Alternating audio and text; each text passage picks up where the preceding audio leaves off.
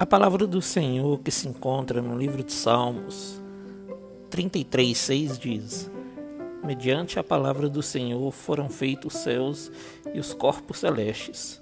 Pelo sopro de sua boca, ele ajunta as águas do mar. Num só lugar das profundezas faz reservatórios.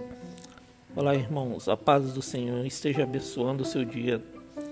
Deus está no controle de tudo, querido. No princípio ele falou: haja luz, e a luz se fez. Tudo que ele ordenou se fez por poder de sua palavra. Nós somos feitos imagem e semelhança de Deus, e nada vai apagar esse DNA de Deus na sua vida. Os planos do Senhor para nós não mudaram, meu irmão. São planos de paz que permanecem para sempre, e os propósitos do seu coração duram por todas as gerações.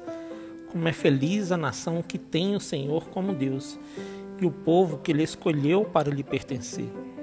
Salmos 33, 18 a 22 diz: Mas o Senhor protege aqueles que o temem e os que firmam a esperança no seu amor, para livrá-los da morte e garantir-lhe vida, mesmo em tempos de fome. Nossa esperança está no Senhor ele é o nosso auxílio e a nossa proteção. Nele se alegra o nosso coração, pois confiamos no seu santo nome. Esteja sobre nós o teu amor, Senhor, como está em ti a nossa esperança. Amém. Que Deus abençoe você, sua casa e toda a sua família. E lembre-se sempre, você é muito especial para Deus.